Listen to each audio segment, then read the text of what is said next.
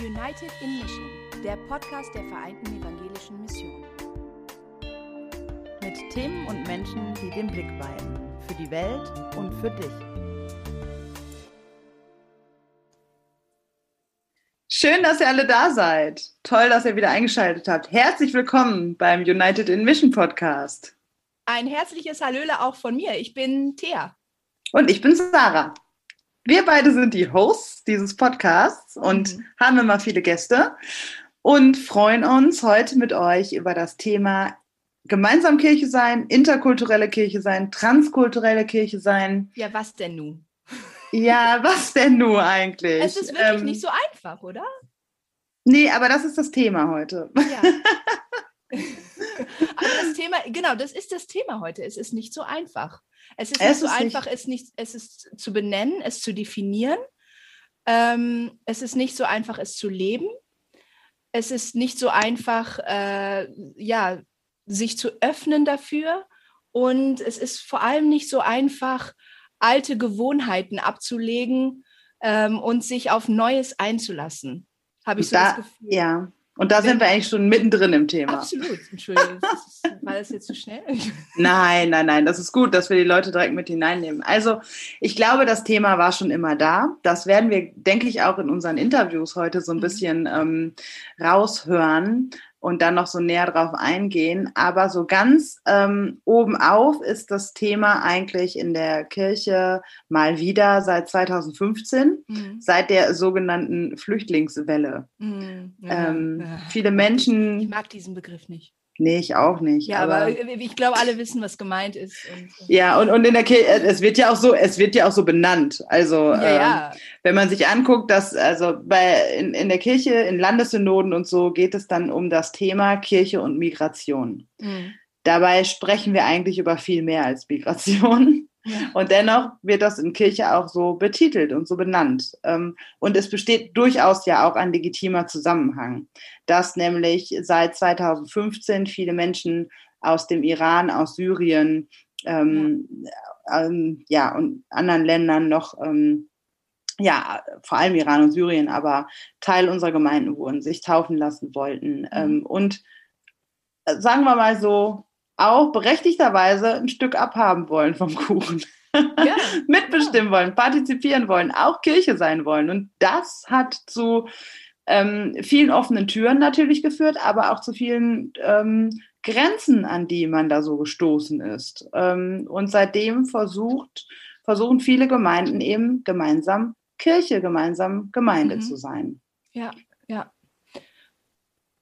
Und das halt auch viel unter dem großen Titel interkulturelle Kirche sein. Wobei der ja schon wieder auch ähm, ja Fehlinterpretation finde ich dann auch, ja. also dazu verleitet, ne? weil Interkulturalität, eigentlich reden wir mehr über Transkulturalität. Genau. Also alleine diese, diese ganzen Kulturmodelle, die es so gibt, die sind ja schon schwierig. Ja. Ne? Also wenn ich mich so mit, mit Antirassismusforschung und so auseinandersetze, dann ist der Kulturbegriff doch äh, schwierig. Und wenn wir dann von interkultureller Kirche sprechen, das ist vielleicht auch schwierig, äh, weil wir ja, also was heißt Interkulturalität, würde dann ja bedeuten, zwei klar voneinander getrennte Kulturen treffen aufeinander und suchen so das, was in beiden finden so den kleinsten gemeinsamen Nenner, mhm. sagen wir mal so. Trans und das ist gar nicht mal so einfach. Äh, die meisten Menschen würden viele würden vielleicht sagen, ja, ich gehöre dieser Kultur an, aber gibt es überhaupt die Kultur, die so klar definiert und äh, Kulturen an sich sind ja auch seit jeher schon ähm, von äußeren Einflüssen, von Veränderungen innerhalb, äh, innerhalb der Kulturkreise selbst ähm, äh, be ja, beeinflusst worden und haben sich entwickelt. Es gibt ja mhm. gar nicht, es ist, es ist, ähm, es ist nicht so ein starres so ein starres Konzept Kultur. Ne? Also da finde ich das ja. so schon schwierig, da so von, von so von so festen Entitäten auszugehen. Genau, genau. Es ist ja. ja immer, es ist ja alles irgendwie fließend. Genau. Und das ist eben äh, sozusagen das Problem, das mitten im Raum steht, wenn wir über interkulturelle Kirche stehen. Und äh, manchmal übersehen wir das vielleicht. Also ja. es ist eigentlich angemessener von Transkulturalität zu sprechen, mhm. obwohl wir dazu neigen, und ich glaube auch äh, wahrscheinlich auch heute, ähm, äh, immer wieder auch diesen Begriff interkulturelle Kirche zu nehmen, weil der uns auch ständig vorserviert wird. So, also Transkulturalität. der bekanntere Begriff auch. Also es ja. ist das, das, das Trans Transkulturelle Kirche würde ja bedeuten, dass wir eine neue Kultur schaffen, hm. ähm, beziehungsweise eine eben nicht so starr den Begriff sehen und ja. Und eine neue Art von Kirche, eine neue Art von Willkommenskultur, eine neue Art von von Innovation auch in der Kirche erleben würden. Das wäre schon cool. Ja.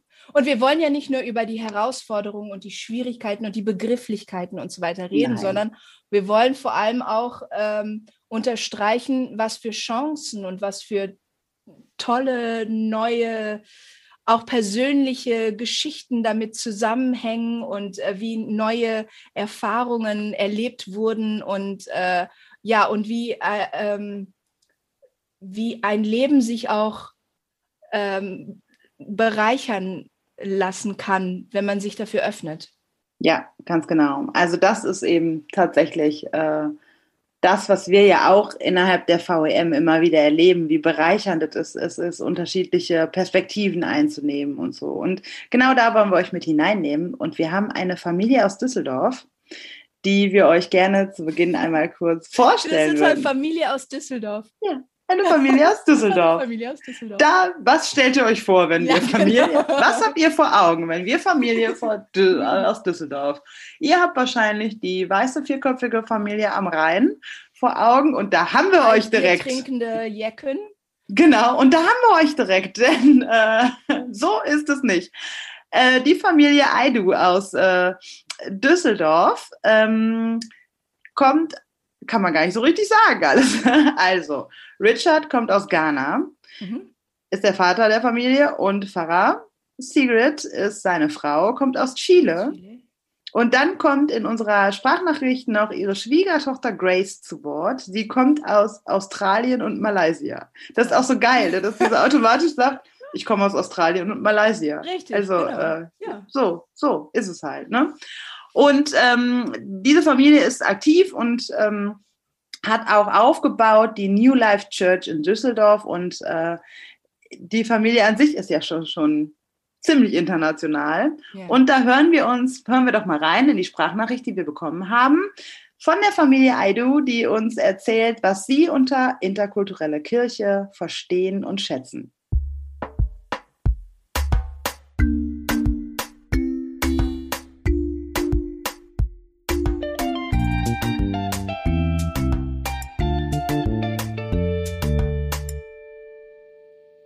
Ich heiße äh, Richard Aidu. Ich komme aus Ghana und meine Frau kommt aus Chile. Und wir haben zwei Jungs. Und äh, in unserer Kirche in Düsseldorf, wir haben äh, 55 verschiedene äh, Nationen in unserer Kirche.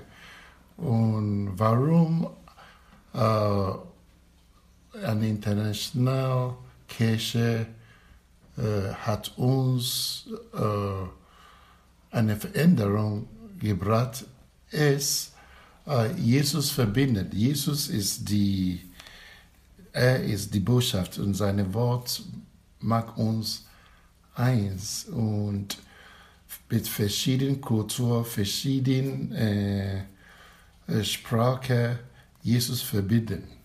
Das ist die Hauptsache äh, in dieser internationalen Gemeinde hier in Düsseldorf, New Life Church. Sigrid Edu, von Gott berufen, aus Chile nach Europa als Missionarin. Und so haben wir die New Life Church angefangen und gegründet. Ähm, es ist nur ein Blut, das uns alle wäscht und uns errettet. Und das ist das Blut Jesu. Nur ein Blut. Und da gibt es keine Trennung zwischen äh, ethnischen Gruppen. Nur ein Blut, das uns alle rettet. Und es gibt auch nur ein Leib Christi auf dieser Erde. Und deswegen sollten wir zusammenkommen und das bringen, was Gott jeder Einzelne gegeben hat und es teilen. So werden wir wirklich ein vollständiges äh, äh, Leib und effektiv auch. Und im Himmel werden wir alle zusammen sein und Gott anbeten aus allen Orten und in allen Sprachen. Hi, I'm Grace Adu. I'm the daughter in law of Pastor and Pastora Adu. And um, I'm from Australia and Malaysia. And International Church is the only church I know. but what I love about it and what I find important about it is that it's heavenly. It's it's the kingdom and in heaven we will have every tongue, every tribe, every nation, and it's a foretaste of that. And when we can just focus on the kingdom culture and not necessarily all of our earthly cultures, that one day will fade away. But if we can continue to focus on the kingdom culture, then that's like a true foretaste of heaven and the unity that only Jesus could bring among all these different people with different backgrounds. I love to see so many different people be able to live in unity and live in peace and live in joy with one another. So I love that about the International Church. Ja, das waren die Audioeinspieler, die wir heute äh, für euch äh, parat haben. Ähm, die ersten beiden haben ja auf Deutsch gesprochen, das versteht ihr alle. Ähm, und für diejenigen. Übersetzt doch nochmal. die nicht Grace. Übersetzt äh, das doch ins Englische, Thea. äh, die die Grace nicht verstanden haben. Ähm, Sie kommt aus äh, Australien und Malaysia, wie Sarah vorhin schon gesagt hat, und ist der Schwieger, die Schwiegertochter von Richard und Sigrid und äh, sagt erstmal, sie kennt nichts anderes als internationale Kirche. Äh, das ist das, äh, womit sie groß geworden ist, das ist das, was sie kennt und ähm, für sie ist das ein Vorgeschmack auf den Himmel. Der Himmel. Das habe ich, das habe ich mich übrigens, sorry, das habe ich mich auch gefragt, ne? wenn ich das nur kennen würde und ja. internationale Kirche als selbstverständlich ansehen würde, weil ich nichts anderes kenne. Hm. Wie schräg fände ich denn so einen Sonntagsmorgens-Gottesdienst? In Düsseldorf. In Düsseldorf. Ja. ja. Also für sie ist das ein Vorgeschmack auf den Himmel. Äh, für sie ist das äh, sozusagen das Modell äh, wie Kirche sein sollte und das ist so, so wird der Himmel auch aussehen. Ja, ja, das ist schon ziemlich cool. Und auch Sigrid, äh, da wird das so deutlich, dass es so eine Selbstverständlichkeit ist. So, ja mhm. klar, wir sind doch alle eins. Es ist, äh, also der Leib ist eins und unser Glaube ist eins, das vereint uns. Und ähm, auch diese Selbstverständlichkeit, das finde ich ganz, ganz spannend, das finde ich ganz toll.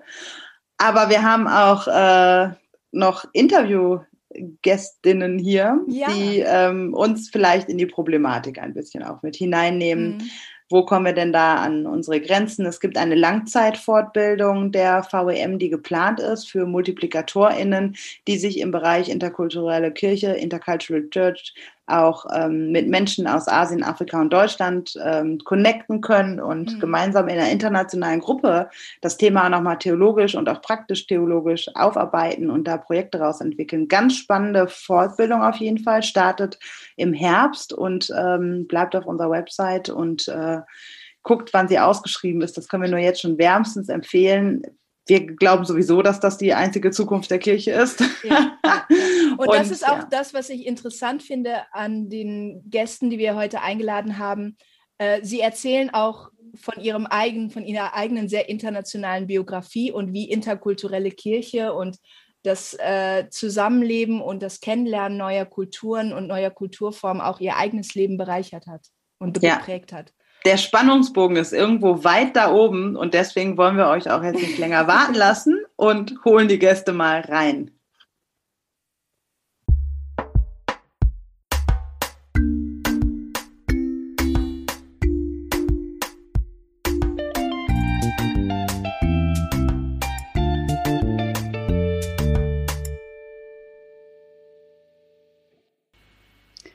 Ja, und da ist auch schon unsere erste Gästin, Claudia Werisch-Oblau, Leiterin der Abteilung Evangelisation der Vereinten Evangelischen Mission. Claudia, schön, dass du da bist. Danke für die Einladung. Toll, dass du dir die Zeit nimmst, uns ja, zu dem Thema interkulturelle Kirche hier Rede und Antwort zu stehen. Aber wir wollen nicht nur über deine Arbeit reden, sondern wir wollen dich auch als Person gerne kennenlernen am Anfang. Genau, und deswegen fragen wir dich, was wir allen unseren Gästen fragen, nämlich drei Dinge, die unsere Hörerinnen und Hörer über dich wissen sollten.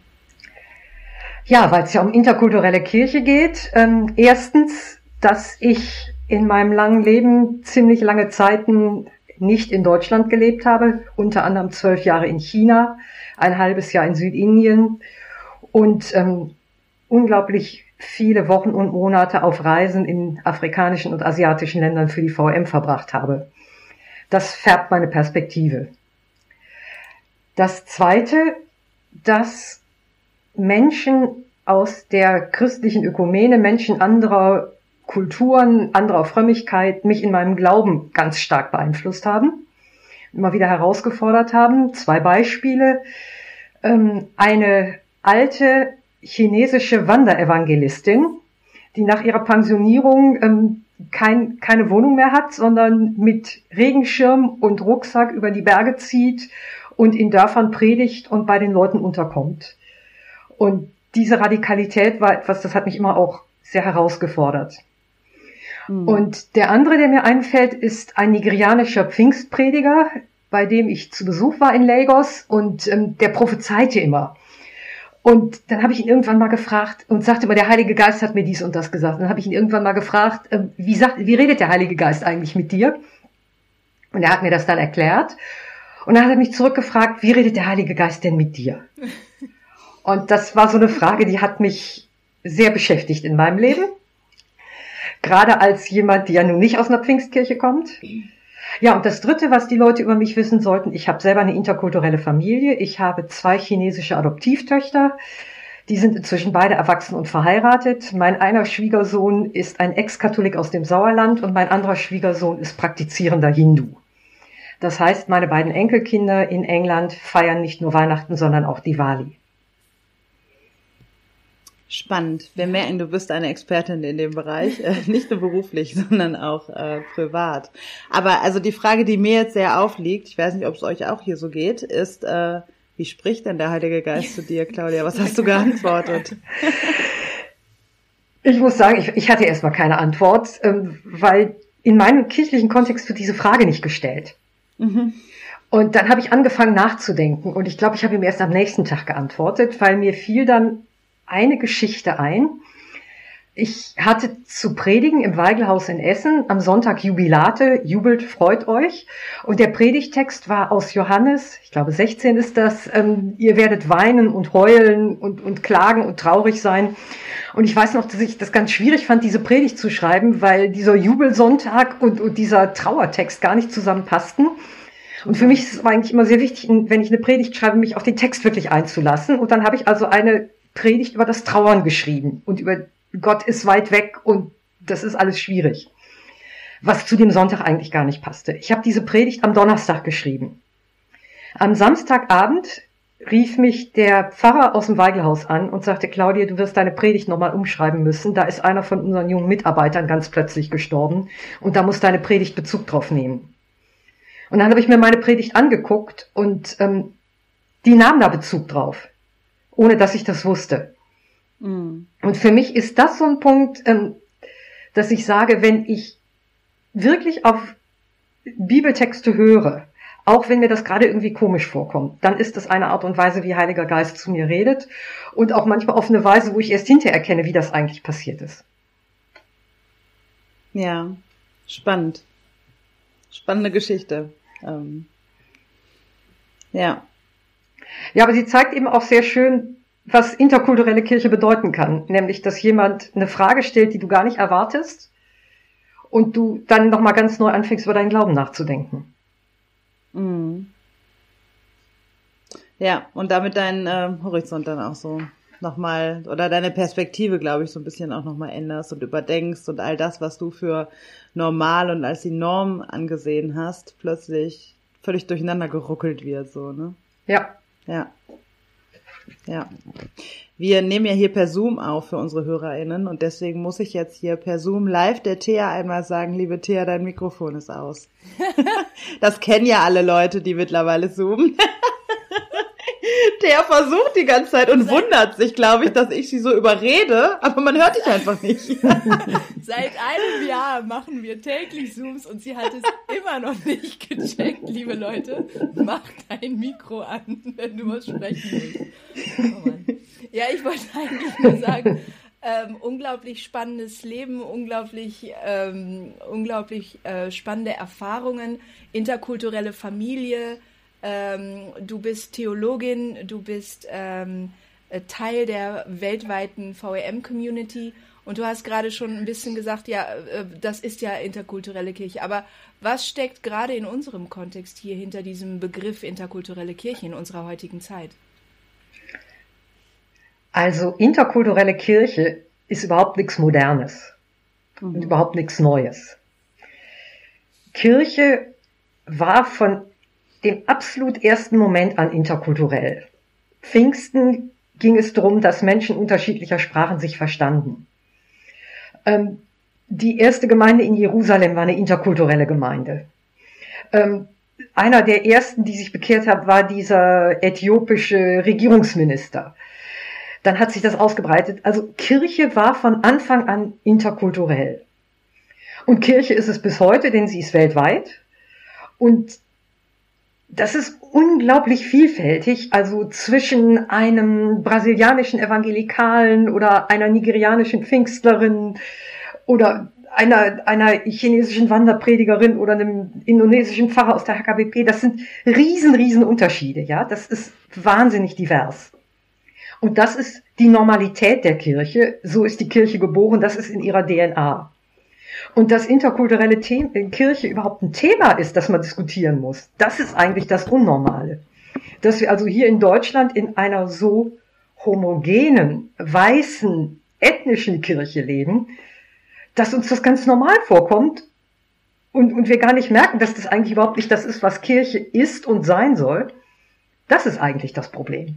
Also interkulturelle Kirche ist der Normalfall und ist das, was Kirche sein soll. Das gehört einfach immer dazu. Also ich glaube, da, da kann man auch gar nichts mehr gegen einwenden, so, ne? Wie du das so schilderst, wenn man äh, sich so, wenn man gerade auch so ins Neue Testament guckt und so, dann, also da gibt's jetzt nicht viel Gegenargumente. Und dennoch schaue ich mich so um in den 0815 Gemeinden, hier im Rheinland oder auch in anderen Landeskirchen und stelle fest, irgendwann ist da aber irgendwas passiert. Wann hat sich das verändert und wieso? Ich glaube, das war ein langer Prozess. Und meine Theorie ist immer, dass das angefangen hat in der Reformation. Die katholische Kirche hat sich immer als Weltkirche verstanden, auch immer als interkulturelle Kirche und Latein war die verbindende Sprache. Mhm. Die Leute in den Gemeinden, die einfachen Bauern, Arbeiter, Handwerker, die sprachen diese Sprache nicht. Und für die Reformation war es dann unheimlich wichtig, die Leute brauchen die Bibel, die brauchen den Gottesdienst in ihrer Muttersprache, die müssen verstehen, was sie da tun. Und das mhm. finde ich ein total wichtiges Anliegen.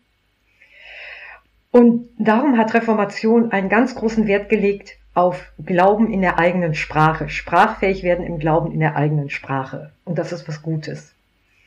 Was aber dann passiert ist in den nächsten 200 Jahren, ist, dass sich in Europa Nationalismus entwickelt hat, dass in der europäischen Romantik so Konzepte aufkamen von Identität, die ähm, sehr ethnisch gedacht wurde. Ähm, so, dann hat sich das so verbacken zu so einer Melange. Ähm, Glaube, Identität, Kultur, Sprache. Das, das lässt sich alles überhaupt nicht mehr voneinander trennen. Ich kann nur in meiner Muttersprache richtig beten. Ist so ein klassischer Satz, der das spiegelt. Und das hat dazu geführt, also das ist was Europäisches, eine europäische Entwicklung. Das hat aber dazu geführt, dass in der Mission, die dann von Europa ausging, ähm, dieser Gedanke, dass Kultur und Glaube und Identität und Sprache ganz eng zusammenhängen, bei den Missionaren dazu geführt hat, dass die eben zum Beispiel ähm, in, in Ländern wie Tansania gesagt haben, okay, ähm, diese Sprachgruppe, da ist jetzt die finnische lutherische Mission und die andere Sprachgruppe, da ist eben jetzt die Bethel-Mission. Mhm. Und diese Leute haben gemischt gelebt und haben auch gemischt untereinander geheiratet. Aber plötzlich in der Kirche waren sie getrennt, weil ja die Sprache so wichtig war.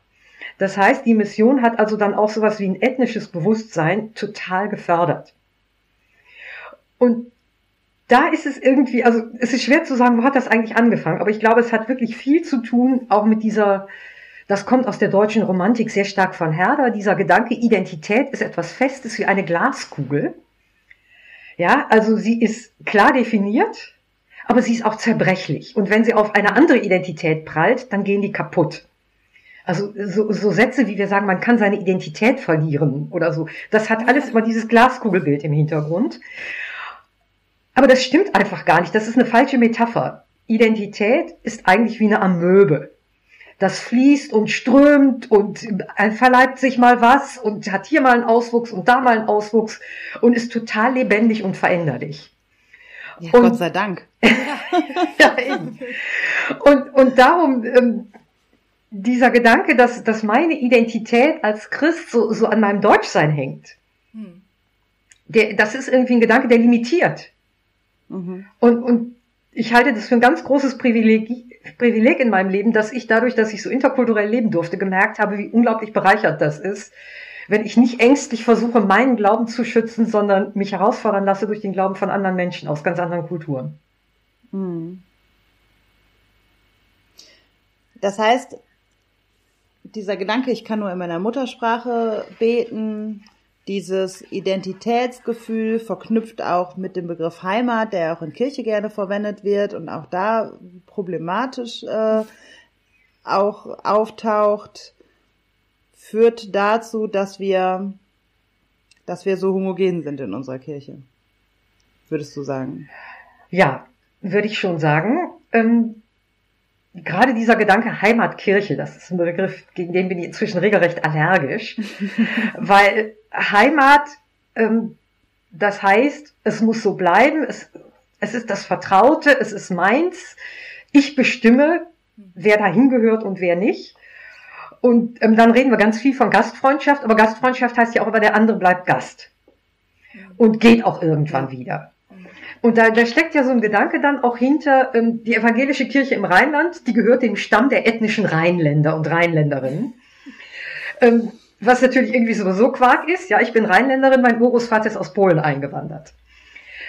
Aber mit welchem Recht gehört diese Kirche mir und, und Leuten wie mir und nicht ähm, der Ghanaerin, die vor fünf Jahren eingewandert ist, oder dem, der koreanischen Krankenschwester, die vor 20 Jahren gekommen ist, oder dem, dem kamerunischen Studierenden. Mit welchem Recht sind die eigentlich Gäste in unserer Kirche? Ja, und genau, und bleiben halt. Also dieser Gaststatus ist die mhm. Frage, wann, wann verändert er sich denn? Also ja. wann wird man vom Gast zum Mitglied, zum, zu jemanden, ja. der oder die mitbestimmt auch. Ne? Ja. Also nicht nur die, die diakonische äh, Perspektive vermittelt bekommt. Ähm, wir helfen, sind aktiv in der Arbeit mit Geflüchteten, sondern wie, wie weit ist der Weg ins Presbyterium? ja. Genau. Ja, ja das ist, ja. glaube das ist, glaube ich, so genau der Punkt. Dieses, ähm, dieser Gedanke, ähm, weil du aus einer anderen Kultur kommst, wirst du dich bei uns sowieso nicht wohlfühlen. Und mhm. deshalb kannst du bei uns auch kein Mitglied werden. Das ist gar nicht unbedingt böswillig. Aber es ist so, da, da, da stecken so, so Essentialismen dahinter, ja. Also wenn du aus ähm, Nigeria kommst, dann bist du bestimmt anders als ich, die ich aus Deutschland bin, und das passt dann nicht zusammen. Hm. Mir, mir begegnet das sehr oft auch äh, in Seminaren, wenn ich so in Fahrkonventen war zum Thema Rassismus ähm, und dort dann vor allem mit PfarrerInnen über das Thema gesprochen habe, dann sind wir eigentlich immer ganz schnell bei dem Thema interkulturelle Kirche gelandet.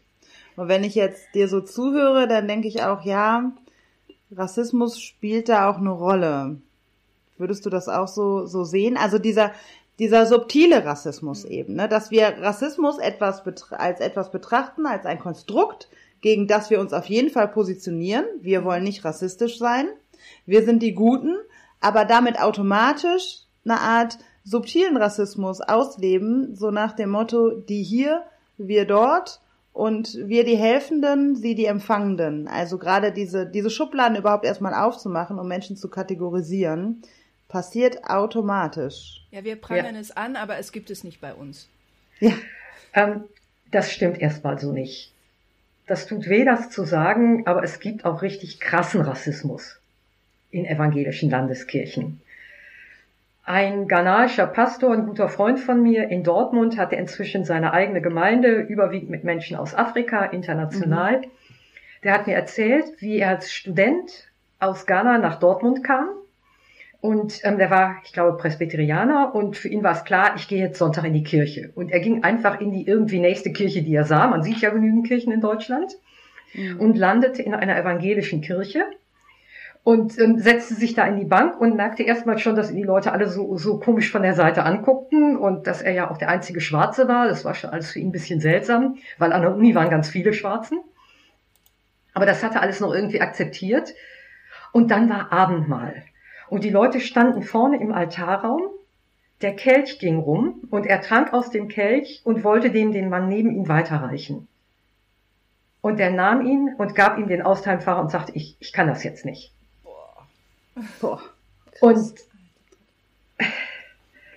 krass, aber ich glaube nicht so vollkommen unvorstellbar. Und, und bestimmt auch kein Einzelfall. Nein, ich habe ähm, viele andere solche Geschichten gehört. Und ähm, also diesen krassen Rassismus gibt es in unserer Kirche. Aber es gibt natürlich auch diesen subtilen Rassismus. Und, und dieser mhm. subtile Rassismus ist eben genau, wie du das eben auch schon beschrieben hast, Sarah, dieses ähm, Menschen, die kommen als, als Immigrantinnen und Immigranten, die sind selbstverständlich, ähm, ich sage jetzt mal etwas böse, Objekte unserer Diakonie. Mhm. Also für die sorgen wir, denen helfen wir, die begleiten wir, die beschützen wir, für die treten wir ein gesellschaftlich. Aber dass, dass wir überhaupt nicht auf den Gedanken kommen, dass ImmigrantInnen, die, die Christen und Christinnen sind, selbstverständlich in unserer Kirchenplatz haben sollten. Das ist genau so ein subtiles rassistisches Muster. Dass, dass wir auf diesen Gedanken, und, und das ist ja das Verrückte, unsere Kirche ist so weiß, und wenn man mit Leuten darüber redet, dann merkt man, das ist denen bisher noch gar nicht aufgefallen. Ja? Ja, ja, wie denn auch? Ja, ja nein, ich meine, es könnte doch auffallen, ähm, gehst mal in die Stadt, fährst du mal mit der S-Bahn, ähm, überall siehst du People of Color, siehst du Menschen mit Migrationsvordergrund. Ähm, in unserer Kirche siehst du die nicht. Und das ist irgendwie gar kein, das, das ist überhaupt kein Problem ist gedanklich. Das ist für mich auch so ein Zeichen von Rassismus. Mhm. Von so einem ganz subtilen, und ich sage auch nicht böswilligen, sondern einfach, ähm, wir sind eben unter uns. Rassismus ja. und wir wollen unter uns bleiben. Und für mich ist es schon auch ein Problem, dass, dass Kirche bei dem Punkto Migration und Integration und Flüchtlinge und Rassismus so aus dem Fenster raus predigt und eigentlich nicht lebt, was sie mhm. predigt. Ja. Nun könnte man ja auch sagen, ähm, dass die Erfahrungen von jungen Leuten da vielleicht ein bisschen anders sind als die Älteren, die das vielleicht auch gar nicht so sehr in ihrem Umfeld haben, diese Vielfalt. Ähm, jetzt mal so ganz salopp gesagt, ist das ein, ein Boomer-Problem oder hast du das Gefühl, dass jüngere Leute da vielleicht ein bisschen offener sind auch, äh, diese Vielfalt in, die, in ihre Kirche hineinzuholen?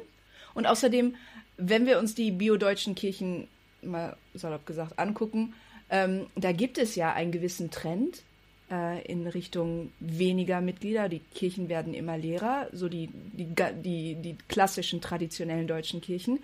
Wäre das nicht sogar auch eine Chance, ähm, sich da zu öffnen und interkultureller zu werden, um diesem Trend entgegenzuwirken? Ja, das sind jetzt zwei Fragen. Ja. Ist das ein Boomer-Problem? Ähm, tendenziell sicher ja, obwohl ähm, ich kenne auch Boomer und ältere Leute, die sehr viel offener sind als manche jungen Leute. Also Klar, allen, allenfalls tendenziell. Ja.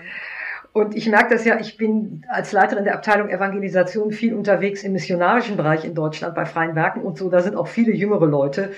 Und ähm, auch denen ist es überhaupt kein Problem, dass unsere Kirche weiß ist. Und wenn man sich mal anguckt, ähm, was die missionarische Szene in Deutschland ähm, so macht, da ist also interkulturelle Kirche in der Regel auch kein Thema. Und dass es kein Thema ist, dass das ein Problem sein könnte, ist auch den meisten Leuten eher nicht bewusst.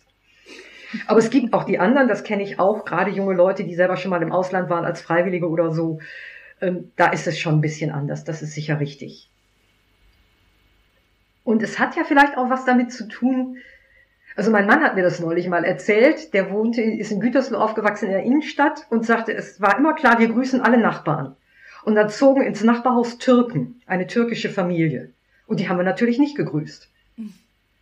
Ja, also so, solche subtilen Muster, äh, die man aus seiner Kindheit mitbringt, die, die muss man natürlich auch erstmal ablegen können. Und das braucht Reflexion. Total. Und das ist natürlich schwierig, wenn, wenn überhaupt keine People of Color in der Kirche sind. Weil dann merkt man eben gar nicht, dass man da ein Problem hat. Mhm. Die zweite Frage, wäre das nicht eine Chance für unsere Kirche? Auf jeden Fall. Ich würde sagen ganz doll, gerade weil es kommen unheimlich viele Migrantinnen und Migranten nach Deutschland, die Christinnen und Christen sind. Ähm, nicht mal glaubt ja aber, die, das Bild, das die Leute haben, ist ja immer, die Einwanderer sind hauptsächlich Muslime. Fakt mhm. ist, dass ähm, gut 50 Prozent derer, die so im Jahr nach Deutschland kommen, ähm, einer christlichen Kirche angehören. Und mhm. ähm, wo sind diese Leute eigentlich? Jedenfalls nicht in, in unserer evangelischen Kirche. Und viele von diesen Leuten, die kommen, haben starken missionarischen Anspruch und ich glaube, das könnte unsere Kirche ganz enorm belegen.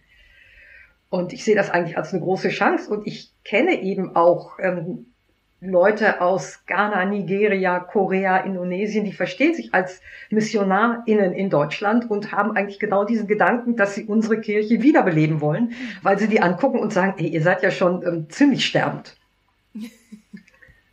Und die sind dann aber häufig in äh, sogenannten Kirchen anderer Sprache und Herkunft oder internationalen Gemeinden. Genau. Mhm. Und, und international heißt dann ja auch, mehrheitlich nicht weiß. Ja, genau. Ja, genau. heißt nicht weiß. Genau. Ja, das ist, also wie man das, das Ganze ähm, sprachlich ausdrückt, das ist ja immer so ein Thema. Ähm, ich habe eine Zeit lang Beauftragte für Christen und Gemeinden fremder Sprache und Herkunft. Und dann hieß es irgendwann, fremd ist ganz schlecht, das ist, dann hieß es anderer Sprache und Herkunft, das ist natürlich genauso ein Othering, also die anderen zu anderen machen. Und klar, international ist auch nur ein bisschen verschleiert, weil unsere Gemeinden sind eben national, müsste man dann eigentlich sagen, und die anderen sind eben international. Aber Ups, das will dann das auch wieder keiner hören. Ne? nee, das Für in der nationalen Gemeinde. ja, ja, das stimmt. Ja, ähm, vielleicht noch ein bisschen was ähm, Optimistisches so zum Schluss. Hast du Ideen, ähm, wenn man sich das jetzt alles anhört und so denkt, ja, das klingt alles logisch und das habe ich auch häufig, wenn ich über das Thema Rassismus rede, erstmal so eine Erschlagenheit. Mhm. Man steht mit dem Rücken zur Wand und fragt sich dann, okay, und, und was soll ich jetzt damit? Was darf ich denn wo überhaupt noch? Anfangen? Was kann ich, wo mhm. fange ich an? Wo gibt's Lösungsansätze? Was, was würdest du jetzt so, die Leute, die hier zuhören oder uns auch sagen, wo können wir mal anfangen? Ähm, was, was können wir tun? Ähm, da gebe ich mal drei Ideen. Mhm. Die erste ist, ganz viele landeskirchliche deutsche Gemeinden haben ihre Räume vermietet an internationale Gemeinden, migrantische Gemeinden. Leute, wenn ihr so eine Gemeinde bei euch im Gemeindehaus habt, dann nehmt euch doch mal einen Sonntagnachmittag und geht mal in den Gottesdienst bei denen. Meine Erfahrung ist, die freuen sich ein Bein ab, und ähm, natürlich gibt es Sprachprobleme, aber ich habe es noch nie erlebt, dass es nicht irgendjemand gibt, der zumindest ein bisschen mal übersetzen kann. Ja. Und nehmt euch Zeit für sowas, weil ähm, die Gottesdienste dauern lang und hinterher gibt's mindestens Kaffee und irgendwas zu essen. Und ähm, also da muss man schon mal vier, fünf Stunden auch investieren. Das lohnt sich aber. Oh, hoffentlich gibt's bald sowas wieder. Stimmt natürlich auch. Ja, ja, ja. Oh. ja. Das stimmt natürlich. Also wenn es das, wenn es dann wieder geht. Ähm, ja, ein, ein zweites, was ich sehe, wo es tatsächlich schon anfängt, ist, dass ja in ganz vielen Gemeinden in den letzten Jahren Geflüchtete sich haben taufen lassen, häufig Menschen iranischer oder afghanischer Herkunft. Und wo das passiert, da verändert sich bereits was in Gemeinden. Das sehe ich in ganz stinknormalen landeskirchlichen Gemeinden wo früher ähm, sonntags 30 alte Frauen saßen und plötzlich sind da noch 15 junge Männer, Familien, Kinder, da tut sich bereits was, da verändert sich schon was. Und ähm, wenn solche Getauften in eurer Gemeinde sind, ähm, dann fangt doch damit an und überlegt, wie, wie können die auch einen Platz haben im Gottesdienst? Also ist es möglich, ähm, die Predigt zumindest in Farsi zusammenzufassen oder mal ein Lied zu lernen, was nicht ein deutscher Choral ist. Also da gibt's Möglichkeiten anzufangen. Mhm. Fragt auch einfach nach, was die anderen sich wünschen. Mhm. Oder ich habe das gehört aus einer Gemeinde in, in Wuppertal, wo die Iranerinnen und Iraner irgendwann gesagt haben, wir würden gerne ein Fest, das wir bei uns im Iran feiern, gerne mal mit den ganzen Deutschen feiern und euch einladen. Mhm. Und dann geht aber auch hin. mhm. und genießt das. Ja, und das Dritte, was es gibt, ähm, es gibt zum Beispiel in Wuppertal eine sogenannte internationale evangelische Gemeinschaft. Das ist eine Gemeindeneugründung, ein sogenannter rheinischer Erprobungsraum. Man will, hoffen wir demnächst. Ähm, aber es ist eine neue Gründung, die ist total international. Die verstehen sich aber nicht nur als eigene Gemeinde, also die machen Bibelkreis und Chor und Kochgruppe und auch ab und zu internationale Gottesdienste, mhm. sondern die verstehen sich auch als so ein Katalysator. Die sind, die gehen in ethnisch deutsche rheinländische Gemeinden und sagen, wir können euch auch helfen dabei. Mal zu gucken, wo sind eigentlich die, die Menschen mit Migrationshintergrund in eurer Gemeinde, wie könntet ihr euch öffnen? Und ich weiß, dass es solche Gruppen nicht nur in Wuppertal gibt. Also wenn es die bei euch gibt, ähm, fragt die und lasst euch beraten. Interkulturell Kirche sein, das würde ich zum Schluss gerne noch sagen, ist nicht ja. einfach. Mhm das war immer schwierig. Also man muss nur den ersten Korintherbrief mal lesen. Ähm, die korinthische Gemeinde war extrem divers und die haben sich über alles gestritten, ja? Über Essen, über Sexualität, darüber, wie man mit dem Abendmahl umgeht, die Rolle von Frauen, ähm, you name it. Also, und Paulus setzt sich in diesem ganzen ersten Korintherbrief immer nur damit auseinander, wie man diese Probleme bearbeiten kann. Er sagt aber nie, trennt euch doch einfach. Das ist keine Option für Paulus, sondern er sagt immer, rauft euch zusammen, macht das miteinander, so ist Kirche gemeint. Er sagt aber nicht, es ist einfach. Und trotzdem, und das sage ich jetzt einfach aus meiner privilegierten Erfahrung, Leute, es lohnt sich so total, wenn ihr euch auf diese Probleme einlasst, auf diese Konflikte einlasst, auf diese Schwierigkeiten einlasst, das macht euren Glauben tiefer und stärker und gibt euch neue Perspektiven auf die Bibel. Und ich würde das für mein Leben nicht missen wollen. Wow, danke Claudia. Perfektes das war ein Schlusswort, oder? Ja, ein so ein hoffnungsvoller Blick mhm. auch. Und auch den Paulus-Gedanken, den finde ich echt spannend. Ja. Ähm, ja. Ja. auch zu wissen, die Konflikte gab's und die gibt's und äh, die tun auch weh und die sind nicht einfach mhm. und dennoch ist ähm, es das ist Ziel. Wert, ja. ja, es ist es wert. Es lohnt sich. ja. Genau. Vielen und wenn wir es schaffen, dann gemeinsam. Ja. Ja. Nur gemeinsam. Danke, Claudia, dass du dir Vielen die Zeit Dank. genommen hast. Ähm, Gerne. Und dann noch einen schönen Tag dir. Danke gleichfalls.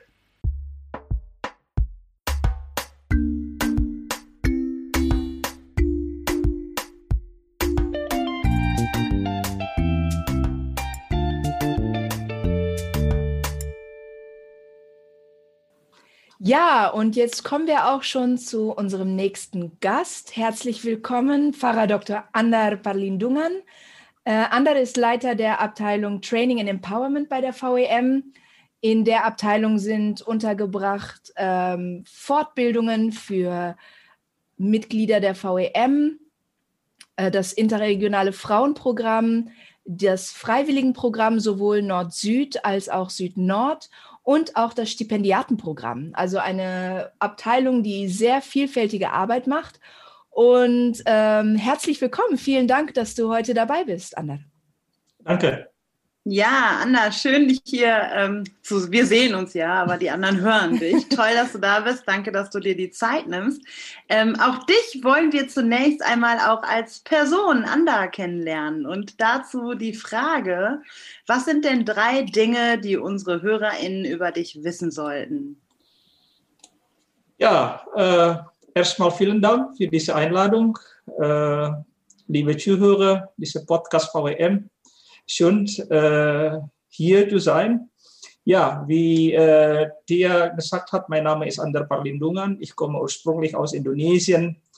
Und ja, ich habe ich hab drei interessante äh, Dinge, die ich äh, mit Ihnen äh, teilen will. Äh, zuerst, ich denke, ich bin ein interkultureller und internationaler Mensch als Batak-Person, Batak ist eine ethnische Gruppe in Indonesien, die ich äh, dazu gehöre, äh, wurde ich in Jakarta, nicht in Batakland äh, geboren. Jakarta ist die Hauptstadt von Indonesien, wo die meisten meiner Freunde aus verschiedenen ethnischen Gruppen stammen. Mhm. Ich bin Christ, aber in meiner Kind- und Jugendzeit waren die meisten meiner Freunde Muslim. Ich bin dann für mein Theologiestudium nach Nord-Sumatra gezogen. Dort spürte ich, dass ich ein echter Batak war. Denn die meisten meiner Freunde waren Batak und Christen. ich zog für mein weiteres Theologiestudium in, in, in die USA und nach Deutschland, wo ich, wo ich mich wieder allein fühlte, da die meisten meiner Freunde überhaupt nichts über meine Kultur wussten. Und jetzt bin ich seit mehr zehn Jahren in Deutschland. Ich habe mir nicht vorgestellt und geplant, dass der größte Teil meines Lebens oder meines Dienstes in einem fremden Land stattfinden würde. Hm. Äh, zweitens, ich denke, es ist nicht einfach, in einer neuen Kultur und Gesellschaft zu leben. In Deutschland, als wir gerade äh, unser Leben begonnen haben, war das für meinen ersten Sohn sehr schwierig, von seinen Freunden akzeptiert zu werden.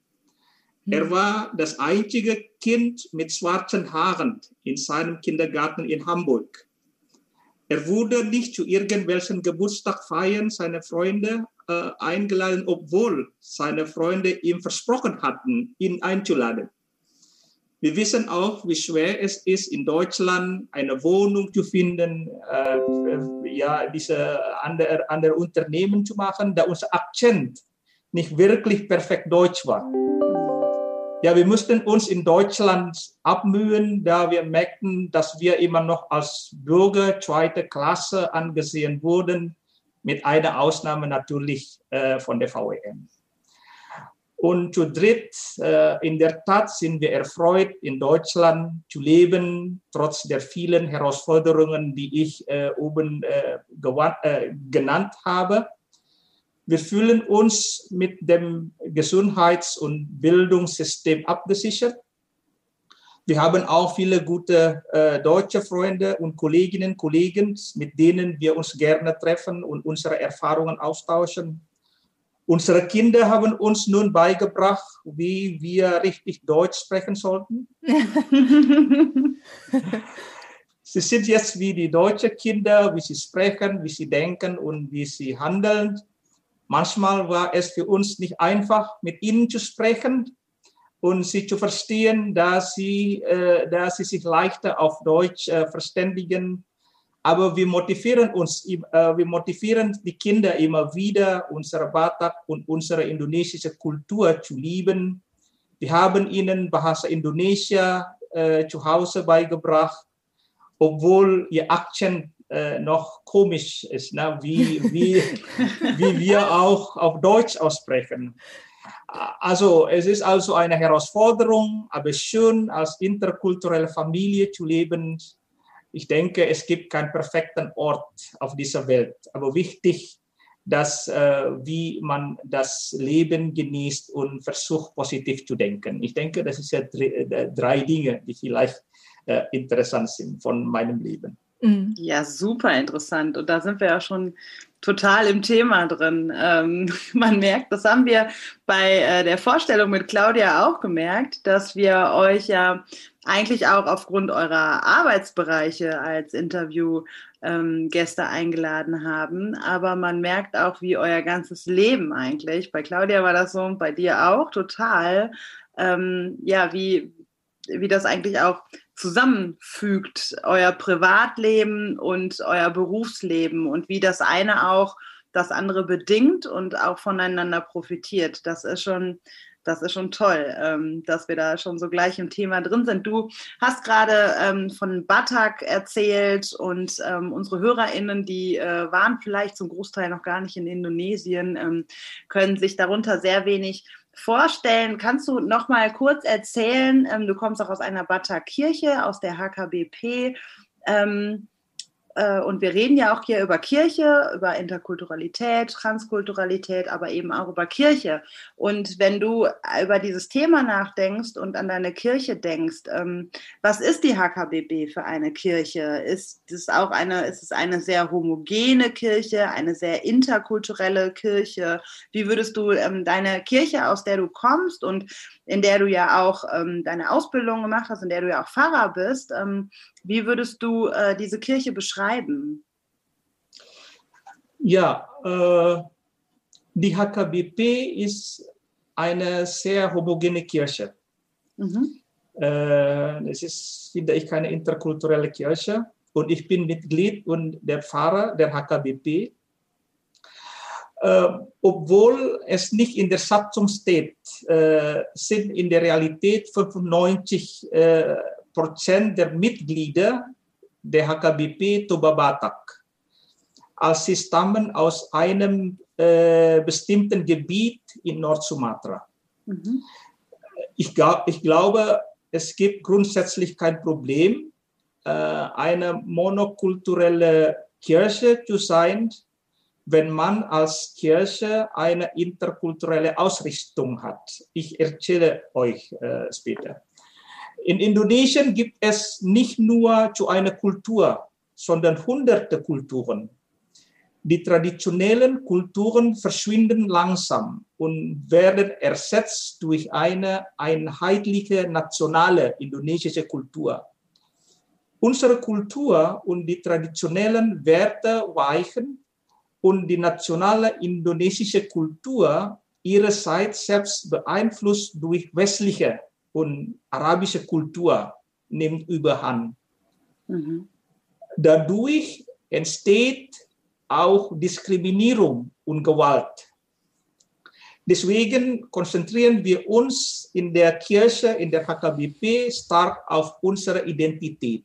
Das hängt zusammen äh, als Toba Batak Menschen, denn wir beobachten auch einen Verlust der traditionellen Weisheiten und unserer Sprache. Dennoch, für mich ist die Batak-Kultur seit je respektvoll gegenüber anderen Kulturen. Interkulturelle Kirche, meiner Meinung nach, sollte nicht äh, begrenzt werden durch die Idee, als Kirche eine neue Kultur zu schaffen.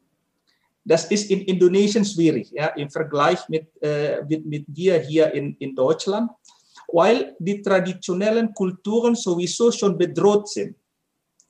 Und kulturelle Identität ist für uns auch sehr wichtig, in meiner eigenen Sprache beten und singen zu können, bringt mich näher zu Gott.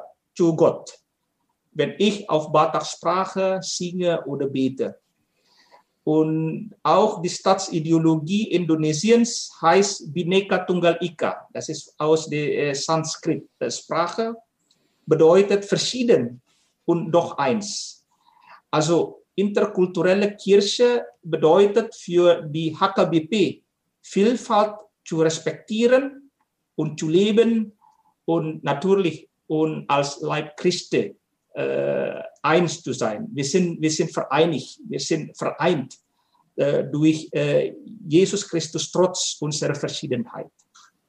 Ich also möchte auch ist, vielleicht. Das, das ist total spannend. Ich muss einfach kurz, sorry, Thea. Ja. Äh, bei dem Stichwort in meiner Muttersprache beten, musste ich gleich in unser Gespräch mit Claudia denken. Die Claudia Anna, die hat uns nämlich äh, hergeleitet oder mit in ihre Gedankenwelt hineingenommen, warum es uns so viel bedeutet, in unserer Muttersprache zu beten. Dass das, hast du wahrscheinlich, ihr arbeitet ja eng miteinander zusammen, bestimmt auch schon mal von ihr gehört, dass sie das von der Reformation her ableitet.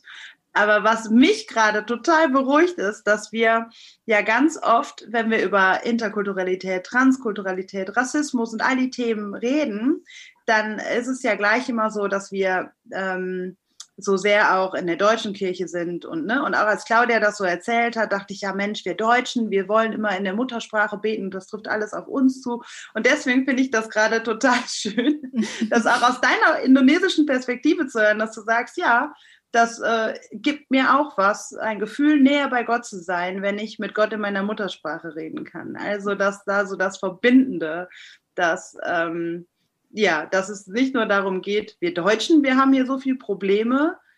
Wobei es ist ja auch eine Frage, ist es überhaupt ein Problem oder, ne? Also Claudias Herleitung hat das schon so auch äh, wiedergegeben und fand ich auch schlüssig.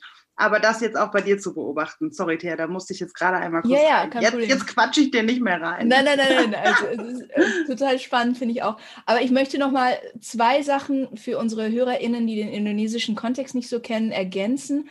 Äh, man muss wissen, die VEM-Kirchen und die anderen Kirchen auch in Indonesien sind Teil einer religiösen Minderheit. Ne? Also es ist nicht so wie in Deutschland. Also über 80 Prozent der 200 Millionen Bevölkerung ist muslimisch. Und Indonesien ist jetzt kein religiöser Staat. Ne? Das ist eine, eine Demokratie und äh, das Christentum ist auch offiziell anerkannt als Religion. Aber wenn du Teil einer Minderheit bist und auch aufgrund deiner Religionsangehörigkeit diskriminiert wirst, dann wird das nochmal ganz anders Teil deiner Identität und ganz anders wichtig für dich in deiner Identität, als wenn du Teil der Mehrheit bist, glaube ich. Und außerdem ist Indonesien ähm, nicht so ein Einwanderungsland wie Deutschland. Vielleicht kannst du da auch gleich nochmal ergänzen. Also es ist nochmal das Thema Zugewanderte und Willkommenskultur. Ähm, das ist einfach weniger ein Thema. Ähm, genauso wie zum Beispiel ähm, sinkende Mitgliederzahlen. Ne? Also was wir vorhin bei, äh, bei, bei Claudia auch besprochen haben, dass interkulturelle Kirche auch eine Chance ist für, für Kirchen, die immer, immer leerer werden, ähm, da irgendwie neues Leben reinzubringen. Das ist in Indonesien bei vielen Kirchen gar nicht so sehr ein Thema. Die haben kein, kein Problem mit schwindenden Mitgliederzahlen und, ne? und äh, überhaupt auch, ähm, dass da so viele, äh, dass da Menschen von außen kommen und, und neu aufgenommen werden müssen oder äh, aufgenommen werden in die Gemeinden. Ähm, und deswegen ist es schon ein bisschen schwierig, glaube ich, äh, die Situation der Kirchen in Deutschland und in Indonesien zu vergleichen. Ähm, aber es ist natürlich total spannend, das auch ähm, mal aus dieser Perspektive zu hören. Ähm, und äh, ich glaube, da wird es nochmal deutlicher, warum Deut äh, in Deutschland und in, in den deutschen Kirchen interkulturelle Kirche ähm, so notwendig ist. Ähm, Ander, vielleicht kannst du auch nochmal sagen, warum ist das so wichtig, gerade in Deutschland? Oder wie nimmst du das in Deutschland wahr und warum ist interkulturelle Kirche in Deutschland wichtig und eigentlich ähm, ja unverzichtbar? Äh, ja, ich denke im Kontext äh, von Deutschland, äh, ja, besonders für die Kirche in Deutschland, äh, finde ich, äh, die sind noch nicht wirklich offen für andere Kulturen. Und äh, weil sie haben ja auch so lange äh, theologische Traditionen und auch äh, solange ähm, äh, Geschichte, mhm. die äh, ganz, äh, ich meine, äh, Monokulturgeschichte, Monokulturgesellschaft und so weiter. Und das macht auch schwierig für die Leute in Deutschland, die, die andere zu, ähm, zu akzeptieren. in der Kirche gibt es daher zum Beispiel eine Starrheit, wenn es darum geht, äh, Fremde reinzulassen. Für die Außenseite ist es dann auch unangenehm, in der Kirche zu sitzen. Auch nach Jahren fühlt man sich noch als Gast. Natürlich, VEM ist äh, Ausnahme. Und äh, Deutschland selber, meiner Meinung nach, nachdem ich in Deutschland äh, mehr als zehn Jahre lebe, ist nicht mehr ein monokulturelles weißes Land sozusagen. Durch Globalisierung und Einwanderung sieht die deutsche Gesellschaft anders aus als vor 100 oder sogar 50 Jahren. Wenn man dies in Deutschland als Bedrohung und nicht als Chance sieht, hat man verloren äh, diese Chance. Ja? Und die Kirche hat auch die Verantwortung. Und die Kirchensteuer, finde ich, ist nicht der einzige Grund, weshalb die Kirche äh, Lehrer werden. In der Kirche versucht man alles beim Alten und Vertrauten zu belassen, aber das kann langfristig nicht erfolgreich sein angesichts der Realität in der deutschen Gesellschaft.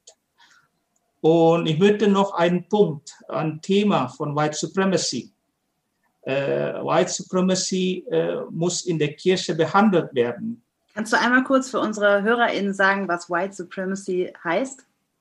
Äh, White Supremacy muss in der Kirche kritisch behandelt werden. Nee, aber die Bedeutung. Das Wort kennt vielleicht nicht jeder. Die Bedeutung ist, dass die, die, das Gefühl der Überlegenheit, das Gefühl der Supremacy, weil sie Vielleicht, das ist nicht nur wegen der Hautfarbe, aber weil diese, diese Bedeutung für Supremacy, weil sie die ja diese lange Geschichte als Europäer, Europäerzentrisch und äh, ja vielleicht mit dem Thema Hautfarbe, aber das ist ja auch das äh, White Supremacy, was ich verstanden habe. Ja, das ist nicht, mhm. nicht, nicht mehr über die Hautfarbe, aber diese diese äh, diese Supremacy. Ja, äh, ja, das muss auch, finde ich, kritisch behandelt werden. Äh, schauen wir uns die Strukturen äh, Leitungsstrukturen, Leitung in Deutschland, die finde ich noch so äh, weiß und männlich sind. Und auch in den Alltag, in den Gemeinden, ehrlich an, gibt es da noch. Ich glaube, äh, das ist eine der größten Herausforderungen für die interkulturelle Kirche hier in mhm. Deutschland, die noch nicht ganz fertig sind, obwohl die deutsche Kirche schon, schon alt ist, aber die Mentalität, die Gedanken, wie sie, wie sie denken und wie sie sehen, finde ich, äh, ist noch nicht ganz richtig interkulturell ist. Mhm. Hm. Äh, ich möchte auch noch äh, sagend äh, über die Kirche in Deutschland. In der Kirche gibt es immer noch Ungleichheit und Diskriminierung. Denn im traditionellen Verständnis gibt es immer von den Jungen und Alten, die Armen und Reichen, die emotionalen und rationalen Kirchen und das müssen wir überwinden. Selbst in der VEM reden wir noch von West und Ost, von äh, globalen Norden und Süden. Und wir betonen immer unsere Unterschiede und unterschwellig auch eine überlegene Seite und auf der anderen Seite die Hilfsbedürftigen. Die Ungleichheit ist schon in unserer Sprache auf Augenhöhe und ebenbürtig sein heißt gemeinsam, gemeinsam lernen wollen, gemeinsam Lasten tragen und die Idee des Gebers und Empfängers müssen wir hinter uns lassen. Und ich denke, hoffentlich errei äh, erreichen wir äh, das Ziel von Augenhöhe bei der VEM und bei den Mitgliedskirchen äh, der VEM in Deutschland diese Augenhöhe, diese Gleichberechtigung äh, zu erreichen. Ja, danke schön. Und einen Beitrag äh, leistet ihr auch mit einer Langzeitfortbildung, die ihr gerade plant. Kannst du uns davon ein bisschen berichten, was für eine Art von Langzeitfortbildung Being Intercultural Church ähm, was, was verbirgt sich dahinter? Ja, das ist vielleicht eine Alternative, die wir anbieten können. Wie äh, äh können wir interkulturelle Kirche zu sein? Diese Langzeitfortbildung wurden von äh, Kolleginnen und Kollegen in der VEM und einem Team von Expertinnen auch, äh, auch äh, in Deutschland, in Südafrika, in Sri Lanka geplant zum Thema interkulturelle Kirche. Äh, das Ziel dieser äh, Fortbildung äh, ist das teilnehmende Kompetenzen erwerben, um die kulturelle Komplexität in den Kirchen analysieren zu können, was wir auch gerade besprochen haben.